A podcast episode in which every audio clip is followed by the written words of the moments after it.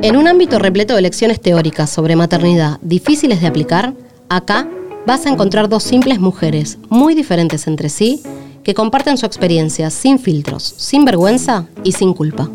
Esto es El color rosa te lo debo, un podcast original de Mami Taskin que te cuenta el lado B del que nadie habla cuando te convertís en madre. Hoy vine para dejarlo todo. ¿Vas a darlo todo? ¿Viste que hay temas que te motivan? Sí. Bueno, este es uno.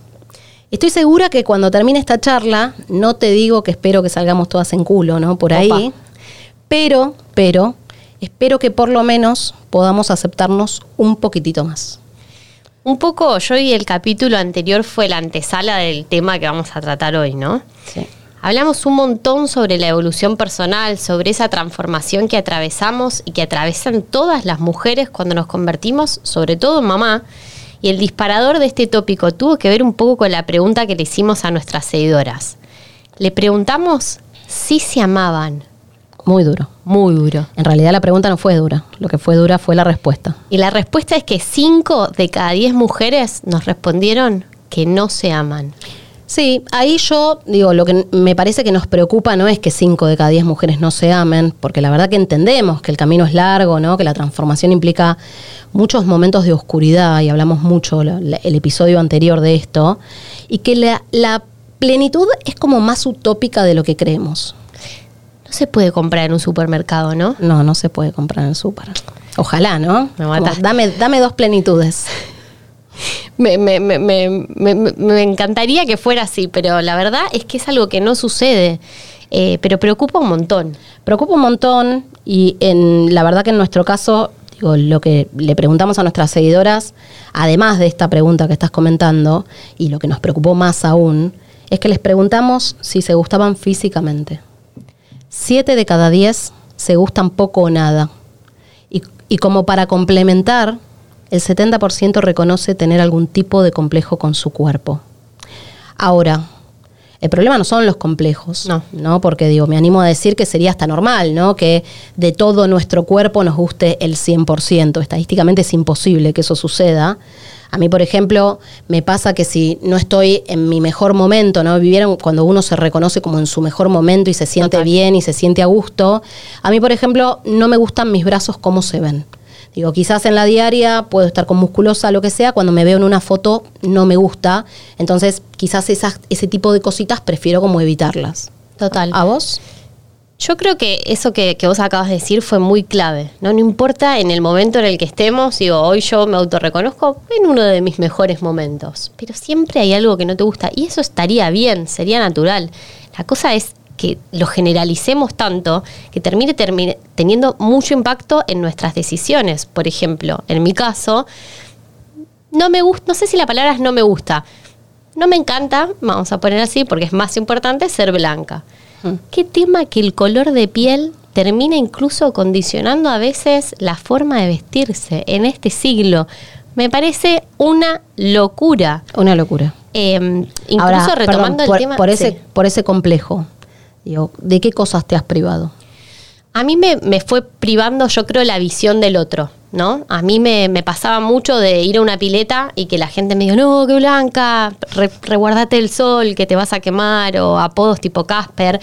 Y yo creo que eso fue como construyendo una imagen de mí, por momentos, distorsionada, porque a mí no era algo que naturalmente me afectaba, pues hay un montón de gente blanca en el mundo.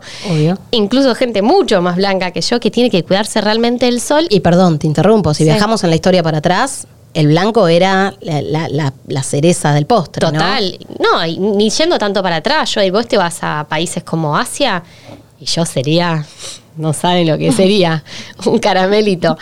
Pero digo, volviendo un poco a eso, a mí me privó por momentos de usar short. Me limité porque tenía las piernas blancas. Lo digo y me cuesta creerlo. O de repente estar en una pileta y si se saca una foto como que intentaba estar atrás.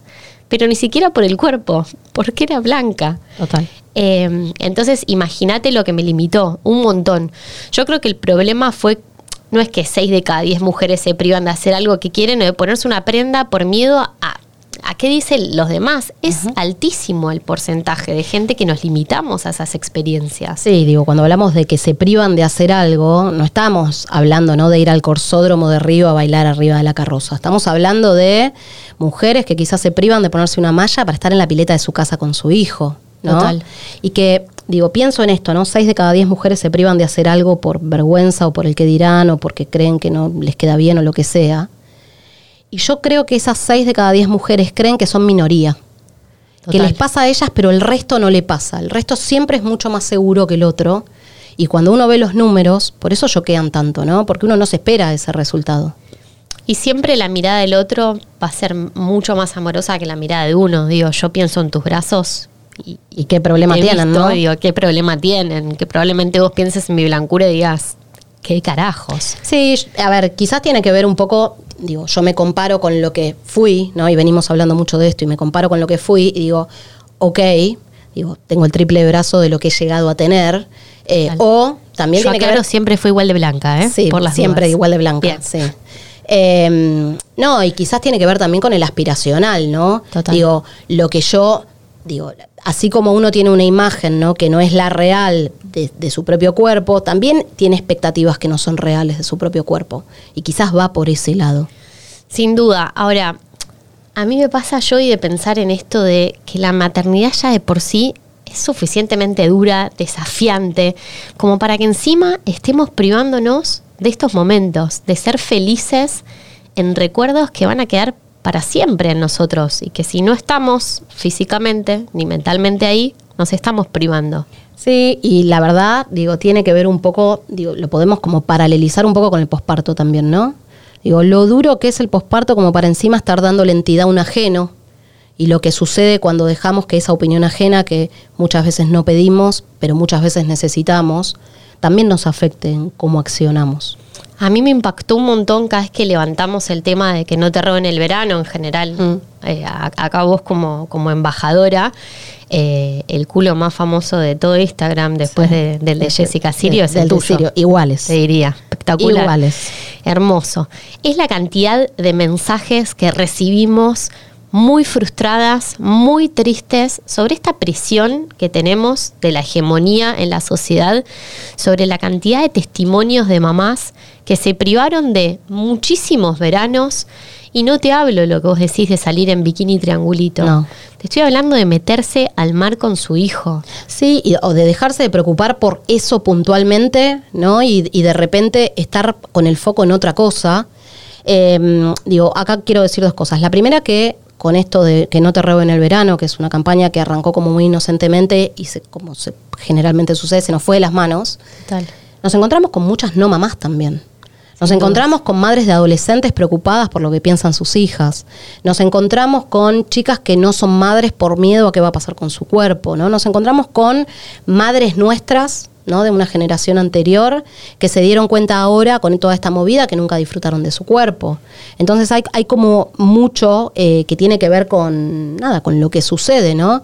Digo, yo en, en mi vida cotidiana me recuerdo 10 años para atrás real lo que voy a decir, ¿eh? Caminando lento al mar para que no se me note la celulitis. Para que no se te muevan las cachas. ¿Y quién me devuelve eso? ¿No? Digo, Nadie. ¿quién me estaba mirando? Y digo, ¿y el que me miraba? ¿Que se va a acordar de mi culo con celulitis que iba al mar? O sea, no, no tiene ningún tipo de sentido, pero uno lo ve cuando empieza a ganar como quizás un poco más de experiencia, ¿no? Total. Y la gente, eh, en realidad, eh, lo más duro para mí es que la opinión del otro parece que tiene como mucho más impacto y mucho más peso que la nuestra. Total. Yo recuerdo frases que nos han mandado en mensaje de yo y yo tengo más o menos tu mismo cuerpo, tu misma altura y veo tu cola y digo, qué divina. Veo la mía y me da asco. Total. He, he llegado a leer esa frase. Total. Bueno, vos sabés que a mí, digo, voy a ir, en esta charla voy a ir contando algunos ejemplos, pero digo, decís esto y me acuerdo de mi yo hace 15 años, 20 años, estoy hablando de una yo adolescente, ¿no? De una yo como en proceso de maduración. Y me recuerdo preguntándole a las personas que me acompañaban en la playa, preguntándole, digo, como necesitaba ver como una referencia de mi cuerpo en otra persona, ¿no? Entonces de repente yo iba por la playa y estaba con mi novio, con una amiga, con mi mamá al lado y yo le decía, che, esa chica tiene las piernas como yo. Esa chica tiene la cola como yo, esa chica es flaca o es gorda como yo, No te lo puedo creer. y me encontraba del otro lado con la persona que me acompañaba diciéndome, ¿qué estás diciendo? Pero no porque qué estás diciendo que estás preguntando eso, porque la, el, el concepto mío que yo tenía de cuerpo era completamente diferente a la referencia que yo iba a buscar mía. Y para mal. Me imagino. O sea, tu mirada, la mirada propia de tu propio cuerpo, como si fuera el reflejo de un espejo, Total. era totalmente distorsionado. Exactamente. Digo, ¿no? La comparación era casi hasta injusta. súper injusta. En tu. Súper injusta y uno, digo, de estas cosas me parece que se, va, se da cuenta cuando va 20 años atrás, ¿no? Y, y ve la que era. Total. Como, bueno, como cuando tenés hijos y decís de qué me quejaba que estaba cansada, ¿no? Total. Bueno, lo mismo, ¿no? Como de qué me quejaba con el cuerpo que tenía. Eh, y, y quizás no nos estamos dando cuenta que, nada, esto sigue pasando durante toda la vida porque la vida se va moviendo. Sí, un poco yo en eso que decís respecto al cuerpo, lo tenemos tan naturalizado que lo hacemos incluso sin darnos cuenta, ¿no? Venimos de generaciones y generaciones enteras en la que le ponían muchísima importancia a la hegemonía, a cómo estás, a tapas de revista en la que el titular era cómo una mamá había salido intacta de parir. Entonces creo que un poco nosotros somos el resultado de esa generación. No sé vos qué pensás. Sí, pienso eso, o sea, pienso que la verdad que la opinión ajena es difícil que no pese cuando todo el mundo siente que tiene el derecho a opinar, ¿no? Digo, para mí la opinión ajena respecto al cuerpo hoy es como el fútbol, es como la política, es como una hablar de una publicidad, ¿no? Como que cualquiera habla de eso porque es gratis y todos lo sienten como propio y es algo de lo cotidiano. Entonces también muchas veces te encontrás vos opinando de un otro y sorprendiéndote, ¿no? Totalmente. Ahora, ¿te acordás lo que pasó cuando preguntamos si criticaban cuerpos ajenos? Una locura. Hicimos un par de preguntas para hacer este episodio particular y nos encontramos con que el 83% dijo que opinaba poco o nada de cuerpos ajenos. Y ahí Dudoso. dijimos, "Mm, permitime dudar de ese resultado, ¿no? Digo, yo que hago marketing, hice como muchas investigaciones de mercado, uno en general como, como persona del marketing, en realidad a la, a la encuesta, ¿no? Va a buscar el resultado que está esperando, va a confirmar el, resu- el resultado que está esperando. A validar la hipótesis que tenés en la Exactamente. mente. Ahora, de repente llegó que el 83% no opinaba de cuerpo ajeno y fue qué carajos. Total. Y entonces, ¿qué hicimos? Frenamos, tiramos otra historia y volvimos a hacer la pregunta. Pero, pero, esta vez tratamos de que se detengan a pensar y que se recuerden mirando en la tele, hablando en el chat de amigas o caminando por la calle viendo a otras mujeres. Un poco porque parecía yo y ser que ellas opinar de cuerpos ajenos solo aplicaba a mis mejores amigas, gente cercana. Exacto, exacto. ¿Sabes qué pasó? Ese 83% que decía que no opinaba de cuerpos ajenos bajó en tres minutos, tres minutos, ¿eh? Al 60%. Le damos tres minutos más y mínimo al 40. Seguro. Porque yo creo que todas opinamos. Muchas veces lo hacemos sin darnos cuenta. Somos una generación que yo creo que quiere cambiar esa opinión, ¿no?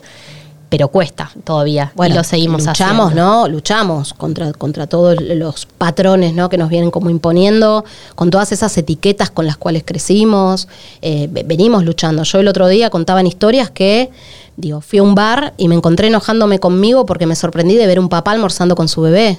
Totalmente. Digo, y la verdad que mi familia es como súper eh, de, de paternar y maternar al 50%, y en ese momento aclaré si es que Pitu no hace más que yo, ¿no? Sí. Eh, porque como que yo siempre eh, tengo como mucho más foco en lo que es el trabajo, eh, y él está como mucho más presente en ese tipo de, de cosas diarias.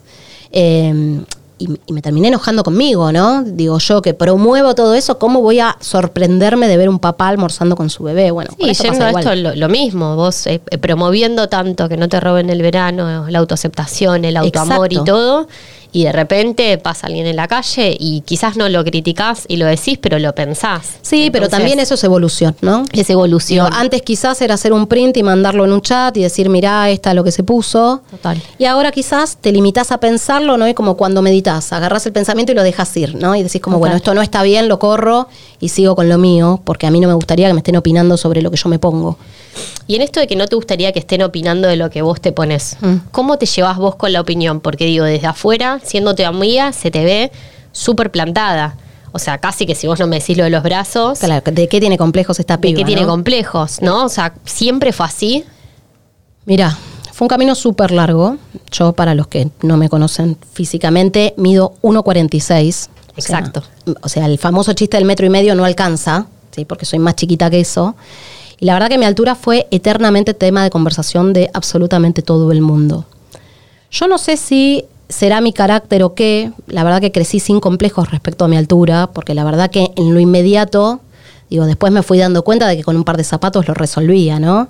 Y en definitiva era algo que a mí particularmente me hacía diferente, ¿no? Cuando uno es chiquitito es como tierno, ¿no? Como que a uno lo protegen. Entonces, eso a mí me hizo diferente de alguna manera, pero después me di cuenta que la procesión va por dentro y que pese a tener mucho carácter, pues Ariana y me conocen. De las verdaderas. De las verdaderas, de las de, las de libro. Eh, hoy cuando miro para atrás, me doy cuenta que la opinión ajena a mí me llevó particularmente a creer que fui gorda toda mi vida.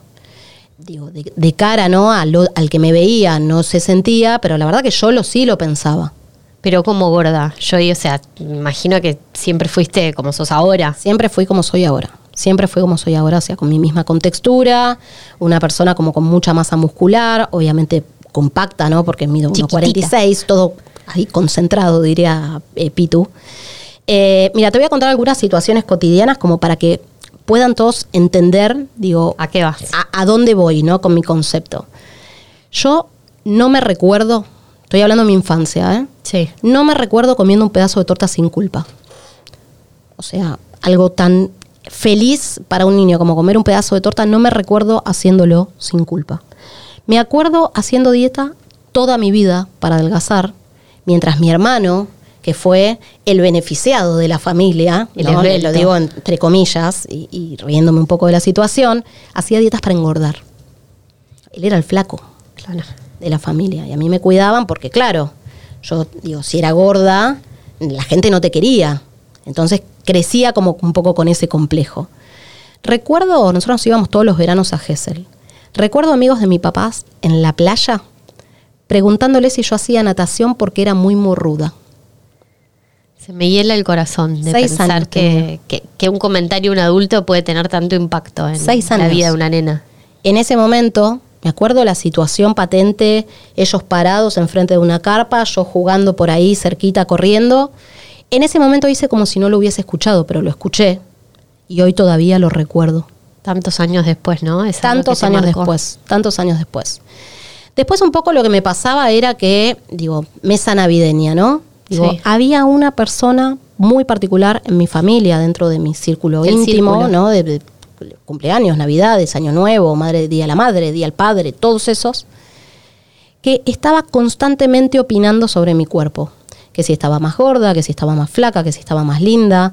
Después con los años entendí porque siempre me producía para esos eventos para mí esos eventos eran una fiesta. Necesitabas estar. Yo necesitaba mi escudo, ¿no? Necesitaba llevar regia para que gane el linda antes que el gorda. No, es, es una locura. Yo creo que lo más triste de esto que estás contando es, es que a nadie quizás le haya llamado la atención, ¿no? Eh, de un entorno que, tiene que cuidarte. Creo, y volviendo a lo anterior, no para justificar, era otra generación. Tenía... Era otra generación, era otra generación. Em, era, era otra generación. Miren, llegué a contar los fideos para comer. O sea, lo que escuchas. De ahí a un trastorno alimenticio es casi 12, que dos 12 fideos mostacholes. Eran tan poquitos que los ponían un puñadito para servirlos a la olla y comerlos. Y, te cuento el último, el último, que digo, para mí es como para entender la gravedad de, no de, mi círculo íntimo, porque era algo como cotidiano, sino como para representar de dónde venimos. Allá por el 2000, vos sos más chica que yo, no sé si te acordás de, esto que voy a decir, se puso de moda una serie que se llamaba Calientes. No sé si te acordás, era una panadería. Sí, Bueno, había un personaje, no me acuerdo cómo se llama la actriz en este momento, que atravesaba la bulimia. Yo tenía 14 años. O sea, la plena cumbre de la plena cumbre del descubrimiento de uno. Y me acuerdo que dije, esto es lo que yo necesito. ¿no? Digo, ¿cómo? Lo disfruto y después me deshago de eso y nadie se entera. Se me pone la piel de ¿Sí? Un día, mi mamá se está enterando de esto en este momento, ¿no? Un día fui al baño y dije, esto es una pelotudez. Intenté vomitar y no pude. Y agradezco ese momento y no haber tenido la valentía de volverlo a hacerlo, porque evidentemente no me pareció tan fácil como parecía, ¿no? Como en la maternidad, que no lo volví a intentar. Pero si a mí esa vez que lo hubiese intentado hubiese sido algo, lo hubiese logrado, hoy la charla sería otra. Total. Hoy la charla sería otra. Ahora, lo más triste de estas cosas que estoy contando, como decís vos, es que a nadie le llamaba la atención. No. Y no tenía que ver con padres despreocupados que no ponían atención en la crianza de su hija, ¿no? Tenía que ver con que a nivel social era normal eso. Porque para ser exitosa tenías que medir 90, 60, 90. Y no era una señal de alarma o de alerta a todo esto que vos contás. Eh, este es un episodio mu- muy, muy sensible para vos, así que es, es como una especie de entrevista, pero me parece lo más rico porque atravesaste un montón de, Sí. de procesos que yo no viví y que... Entonces, no, y que también está bueno entender, ¿no? El Digo, que recorrido. muchas veces uno dice, ah, claro, si es re segura, tiene ese carácter, yo también querría. Total. Y es un proceso el que se va haciendo, ¿no? Muy, muy, muy importante ese proceso. Me interesa saber, o sea, cómo fue que pasaste de ser esa que contaba 20 fideos a ser la que sos hoy, ¿no? Me imagino que mucho agua bajo el puente, pero Mucha, mucha agua. ¿algún resumen que te imagines? No, fue un camino súper largo, súper duro. Eh, gran parte también es un camino que hice sola y en silencio, no con intención de hacerlo. ¿No? Es como que fui creciendo y me fui dando cuenta de cosas y la llegada de mis hijas también me hicieron darme cuenta, quizás el perder un poco de foco en mí, ¿no? Me ayudó como a descuidarme un poco y a darme cuenta que eso tampoco estaba tan mal. Eh, y de a poco me fui dando cuenta, ¿no? De, de que digo, quizás me encontraba con la gente diciendo como, ay, pero vos que siempre estuviste divina y tan regia y ahora no te pones tapajeras, ¿no? Y esas cosas, a mí particularmente, me ayudaron al sacudón, ¿no? De decir, pero che, o sea, ¿cómo a la gente le está importando si yo tengo tapajera o no tengo tapajera? Y no le preocupa si dormí o no dormí. Entonces, esas cosas a mí me ayudaron mucho y lo que más, más, más me ayudó tuvo que ver con mi segundo posparto, ¿no? En donde mi primer posparto la pasé súper mal porque tenía las expectativas súper altas. Yo a la semana pretendía no tener panza, pues no me sucedió. Eh, al- estuve, al, esperé a que me den el alta para internarme en el gimnasio. La lactancia tampoco me ayudó a bajar lo que quería bajar, ¿no? Ese mito. porque quería tener el cuerpo que tenía cuando entrenaba seis veces por semana, no consumía harinas, no consumía azúcar y tomaba, hacía dietas de tres días de jugos, ¿no? Eh, la- las famosas dietas detox. Entonces, cuando eso pasa y pasa el tiempo y mi hija empieza a crecer y el posparto se empieza a alejar y yo miro mis fotos para atrás, digo, pero perá, yo no estaba mal. Yo tenía, obviamente, chicas, un cuerpo posparto, ¿no? Pero digo, no es que estaba excedida de peso. Yo en mis embarazos engordé 9 kilos. Nada. Las bebés pesaron 4. Yo creo que engordé Otros doble que 3 vos. de, de líquido. ¿Cuánto tenía además? ¿3 kilos? Total. Bueno, entonces, cuando empecé a alejarme del posparto y empecé a ver realmente el cuerpo que tenía, dije, pero esperá, ¿de qué, ¿por qué me castigué tanto? Entonces, cuando llegó el segundo posparto, me di cuenta que en realidad tenía la posibilidad de ponerme en los pies de un montón de mujeres que les iba a pasar lo mismo que me pasó a mí. Y ahí fue que dije, bueno, ok, vamos, ¿no? Eh, como digo yo siempre, me puse, me, me abrí, ¿no? En el medio de la mesa y empecé a mostrar el posparto día a día. Total. Para que todas entiendan que no, no todas somos pampita, ¿no? Me acuerdo esa foto en, en bombacha descartable y nada, Total. una panza natural, digo, ¿no? De, después de haber tenido a, a tu bebita. Eh, en mi caso, yo creo que fue totalmente lo opuesto a vos, y o sea, nunca tuve una presión de familia, de la sociedad, de, de- de nada que, que me haya llevado a ni siquiera pensar ni vivir lo que vos viviste pero sí creo que la opinión del otro y el peso del otro en mí tuvieron una importancia crucial. Eh, siempre fui flaca, entre comillas, vamos a ponerlo, hegemónica, y a mí ese peso, el estar dentro de esa hegemonía, fue un poco lo que me terminó por momentos de sacar el autoestima siempre la comparación con amigas que al parecer eran más lindas que yo, más bombas que yo. No entender por qué estaba por momentos con el chico más lindo del colegio. ¿Por qué yo? ¿No? No, Em, y perdón, y esto de cómo la opinión ajena también te condiciona, ¿no? Muchísimo. Digo, esto de vos de qué te quejas. Eso, a mí un poco lo que, lo que más sufrí, por así decirlo, es de repente, posparte, decir, "Uf, me aprieta el jean, no me siento igual que antes, la piel no la tengo igual. Sigo sin tenerla igual, chicas. Obvio. Y era como, buah, vos no te podés quejar de nada. Sí, inmediatamente estabas invalidada, ¿no? De- Anulada. de- anulada. De, po- de poder incluso exteriorizar lo que te pasaba. Que digo, Total. es como hablamos siempre con los hitos de los, de los nenes, ¿no? Digo que la evolución de cada nene hay que medirla contra la evolución de ese propio nene, no en la comparación ajena. Bueno, lo mismo pasa con el cuerpo. Sí, en, en el grupo, digamos, en el círculo que yo me moví, siempre fue un círculo, como vos decís, no solo muy estético, sino un círculo muy preocupado por el peso, por hacer dietas con, con oscilaciones de ir y venir. Entonces siempre el tema del peso y del cuerpo fue un, un tema, digamos, importante en los vínculos en los que yo tuve en toda mi adolescencia. Pero por el contrario, nunca tuvieron impacto en mí. Yo nunca fui una persona ni preocupada por el peso, siempre fui muy chiquitita, flaquita. Y nunca en mi vida hice dieta. Eras las famosas agraciadas por la genética, ¿no? Nunca me ¿Quién pudiera dieta. tener esa genética? Pero por otro lado, nunca pude quejarme de nada. Eh, nunca pude validar nada de lo que sentía, incluso yendo un poco a, a la blancura, me han llegado a decir, se agarran de eso porque no tienen de qué agarrarse. Sí, claro. Y una frase que me parece horrible, ¿no? Porque yo creo que todos tenemos nuestras luces y nuestras sombras. Eh, y que alguien se agarre de tus sombras o de la sociedad y que eso repercuta en vos es súper importante. Sí, lo que pasa es que también el ser humano es como tan inseguro en ese sentido que necesita opacar al ajeno para brillar un poco el, el propio, ¿no? Total. Pero también yo y creo que las peores críticas vienen de nuestro ojo propio, ¿no? Sin O sea, somos como nuestro peor enemigo. Muchas veces vemos cosas que el otro difícilmente las pueda llegar a ver.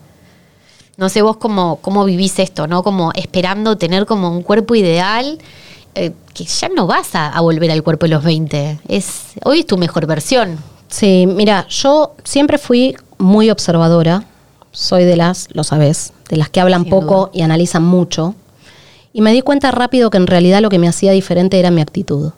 Digo, esto de las etiquetas, ¿no? Digo, rápidamente me di cuenta de que eh, en mí iba por el lado de la actitud y el carácter. Y también me di cuenta que si mostraba debilidad, les daba el poder de ponerme a su merced por ser opinada. Total. Mira, hay una teoría, digo que yo la cuento mucho porque me encanta y me parece que es muy representativa en todos los temas, que tiene que ver con la teoría de la ventana rota, no sé si la conoces. Sí. La teoría de la ventana rota, les, les cuento a, quien nos esté escuchando, es un estudio que se hizo en Nueva York hace muchos años, en donde básicamente lo que hicieron fue poner dos autos en exactas condiciones en dos barrios de Nueva York bien representativos. ¿sí? Uno era Brooklyn y el otro era el Bronx, imagínense.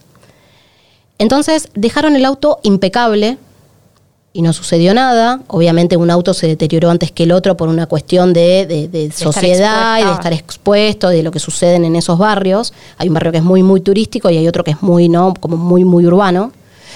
Eh, ¿Y qué hicieron? Le rompieron una ventana al auto. A los dos autos.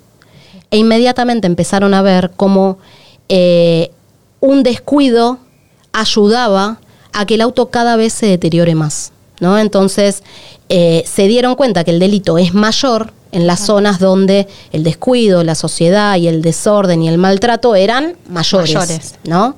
Digo, esto mismo pasa con la opinión. Si vos exponés tus inseguridades, no solo alimentás a los demás, ¿no? Sino que además le das la posibilidad de seguir opinando sobre eso y lo condicionás hacia lo que vos estás insinuando. Bueno, a mí me pasa mucho eso. De hecho, recuerdo una frase que me dijiste vos de no mandes a un grupo algo que te vas a comprar si vos ya estás Ya segura que te gusta. decidido. Porque estás dando posibilidad a que alguien te diga, te queda para el tuje, y vos sentirte mal, porque vos ya lo querías comprar. Y quizás si te lo veía puesto la primera vez, no te decía eso y era como, mira qué bien que le queda. Totalmente. ¿no? Después hay otra teoría, y hay algo sociológico que sucede. Esto no lo, no lo tengo mm, eh, eh, como basado en, en teoría práctica, sino es que hay un estudio que se hizo, pero es algo que viví de mi experiencia, que tiene que ver con que la primer opinión siempre condiciona al resto. ¿sí? Yo hice mucho, como le dije, muchos años de focus group, ¿sí? de investigación de mercado. Entonces, por ejemplo, yo hago un posteo, ¿sí? Si el primer comentario es muy bueno, probablemente el resto de los comentarios sean buenos. Total. Lo mismo pasa en los grupos de investigación de mercado. Cuando hay grupos a los que se les pide una opinión, siempre se destaca un líder. Inmediatamente se destaca un líder que es el que lleva la conversación y el resto del grupo acompaña esa opinión. Esto mismo pasa con los cuerpos. Porque si nuestra opinión sobre nosotros es negativa, ¿por qué vamos a pretender que el resto nos adore? Bueno, esto que, te decía yo y que las peores críticas vienen de nosotros mismos, no de nuestro ojo. Nuestro ojo termina siendo el más cruel para nosotros y el más benévolo para con los demás. Es un poco esta realidad. Exacto. Pareciera ser, ¿no? Que vivimos esperando tener el cuerpo ideal para empezar a disfrutar y a los 40 nos damos cuenta y vemos fotos en donde a los 30 no estábamos tan mal como creíamos. Total. Y nos lamentamos por no haberlo disfrutado, ¿no? Y uno dice, ah, ¿de qué me quejaba? Ahora, el tema es cuando uno no hace el clic y a los 40 no haces el clic y a los 50 vas a decir y a los 40 de qué me quejaba. Total. ¿No? Y ahí de repente, cuando te querés dar cuenta, le regalaste todos tus veranos a la parte oscura de tu mente que te castiga por no haber nacido modelo. Totalmente. Pero bueno, un poco yo y también tenemos que entender de dónde venimos, ¿no? Como no, para no estar preocupados por la imagen. Cuando éramos chicos, la imagen era todo. Entonces, esta presión de la hegemonía y de la sociedad tuvo una cuota enorme en la falta de amor y de seguridad de la mayoría de las mujeres. 100%. Por eso también depende mucho de nosotros ahora. Bien, perfecto. El famoso, nada, consumo por, por morbo, ¿no? Esto de entender cómo son las celebrities cuando salen eso también creo que el detectar qué consumimos es súper importante, como para no caer en la misma rueda que retroalimenta negativamente nuestra imagen y eleva nuestras expectativas súper irrealistas. Sí, a ver, somos lo que nos enseñaron, somos lo que consumimos. Respecto a lo que nos enseñaron, la verdad que no tenemos que sentirnos culpables. Digo, no nos amamos porque no nos enseñaron, digo, nos enseñaron que si te aceptabas como eras y no eras la linda de la clase, eras una ridícula. Y si no eras la linda, eras la gordita, eras la simpática, eras la petiza, eras la nerd. Siempre había algo que te etiquetaba como no perfecta. Total. Y también uno va creciendo y yo creo que se va perdonando, se va conociendo, va descubriendo y también te vas sintiendo como mucho más segura en otros aspectos que no solo tienen que ver con el cuerpo. Yo quiero el día que me muera recordar que las personas que me quieren me recordaron como una buena amiga, como una buena persona, como alguien que se superó, como alguien que siempre estuvo, como esa amiga que te escucha y no te juzga, y no tanto por si tenía un buen cuerpo o era una linda cara, ¿no?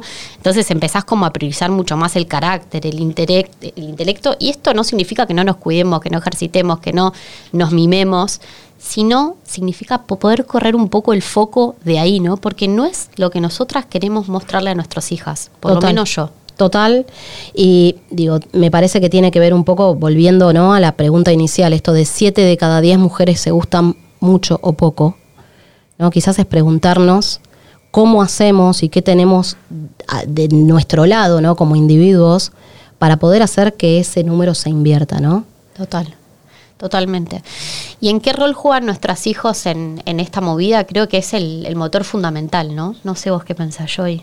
Eh, sí, totalmente, totalmente. Mira, ahora nueve de cada diez mujeres, para que te des una idea, se preocupan porque sus, porque sus hijos crezcan sin complejos. Libres y felices. Ahora, ¿cómo podés enseñarle a tu hija a amarse tal como es si sos tu peor juez? ¿No? ¿Cómo puede ser que haya mujeres que se privan de disfrutar de una tarde de pileta con sus hijos, por poner un ejemplo, porque no se sienten dignas de ponerse una malla? Es una locura, es, me, pone muy triste, eh, pero quizás siento que los hijos sean una hermosa excusa para que podamos reconciliarnos todas con nuestros cuerpos y dejar de trasladar esas presiones ridículas a ellas. Eso es lo más importante. Yo realmente sueño con una generación más libre, más fuerte, con menos prejuicios, con menos mambos. Una Lupe, una Gina y una Miru corriendo libre en la playa, sin contar los fideos. definitivamente. No sé vos, calculo que sí. Yo quiero que mis hijas se amen como yo no supe amarme y creo que todavía estoy a tiempo. Esto fue El color rosa te lo debo, un podcast original de Mami Tasking que te cuenta el lado B del que nadie habla cuando te convertís en madre. Seguí este podcast para no perderte nada y si te quedaste con ganas de más, te invitamos a seguirnos en Instagram en arroba mami.tasking. Hasta la próxima.